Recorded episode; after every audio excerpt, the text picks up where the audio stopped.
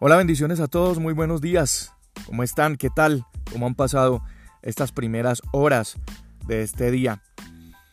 Todo el favor de Dios, toda la misericordia del Señor para nosotros es nueva, es abundante, disponible para nosotros este día.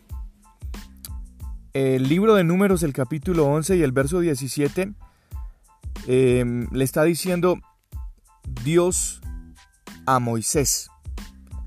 Y yo descenderé y hablaré allí contigo, y tomaré del espíritu que está en ti, y lo pondré en ellos, y llevarán contigo la carga del pueblo, y no la llevarás tú solo.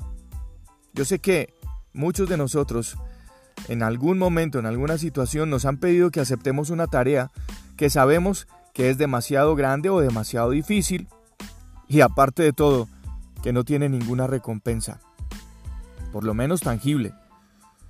Tal vez, eh, no sé, una situación de familia, un servicio voluntario, eh, tal vez en nuestra misma comunidad, allí, en la misma iglesia.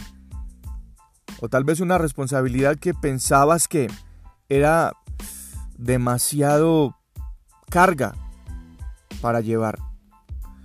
Y, y ese tipo de cargas abrumadoras se hacen más difíciles cuando los que a los que les servimos no aprecian o sentimos que no aprecian nuestro esfuerzo. Y a cambio de ese esfuerzo, pues recibimos malos tratos, malos pagos, egoísmo.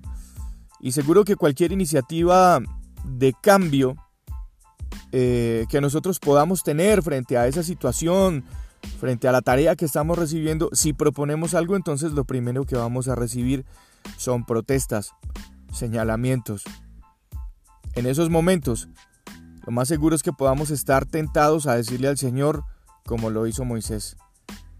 Moisés en esa conversación le está diciendo al Señor, ¿por qué me has hecho este mal? Yo no puedo llevar solo, no puedo soportar todo este pueblo. Eh, pesa demasiado esa responsabilidad en mí.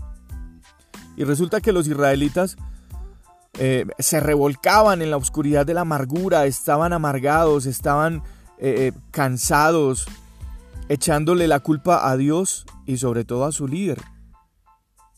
En lugar de ver la mano de Dios trabajando sobre ellos en todo lo que Dios había hecho por ellos, solo, solo comenzaron a culpar a Moisés y a Dios por todo lo que ellos sentían que era una decepción en su travesía por el desierto.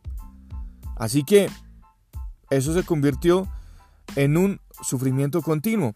Hay una diferencia crucial entre la queja de los israelitas en el desierto y la manera en la que Moisés mm, lamentó la situación. El pueblo se quejaba entre sí, murmuraba entre sí, señalaban, juzgaban, criticaban lo que estaba haciendo Moisés y sobre todo lo que Dios estaba haciendo, pero Moisés fue sabio y tomó la decisión de mostrar su dificultad, el peso de su carga a quien de verdad lo podía sostener, a quien de verdad podía multiplicar sus fuerzas. Moisés se lo contó a Dios mismo y como resultado Dios le prometió enviar nuevos líderes, un equipo de trabajo para que le ayudaran a llevar esa responsabilidad de seguir guiando al pueblo de Israel por el desierto. Quiero decirte esta mañana en este pan de vida que cuando pensamos haber arado y sembrado en un desierto de preocupaciones o de problemas o de circunstancias que parece que se salen de control, que se ponen fuera de control, o cuando nuestros esfuerzos por otros no son recompensados o no son agradecidos, no te resientas en quejas como el pueblo de Israel, no murmures con otros, no juzgues a tu líder, a tu papá, a tu mamá. No lo hagas con otros, como lo hizo el pueblo de Israel en el desierto. Hazlo como Moisés. Moisés llevó sus preocupaciones a Dios mismo. Sobre todo porque Moisés estaba convencido de lo que ustedes y yo nos tenemos que convencer. Él nunca dejará caído al justo. Y sobre todo porque cuando nosotros sentimos que ya no tenemos fuerzas, ahí es donde comienza Dios a tocar nuestra vida. porque Él es especialista en hacer todo donde no hay nada. Por eso el salmista dice, tú eres el que multiplica las fuerzas al que no tiene ninguna.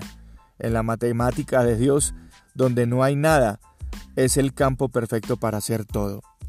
Yo soy Juan Carlos Piedraíta y este es El Pan de Vida. Un abrazo para todos ustedes, cuídense mucho.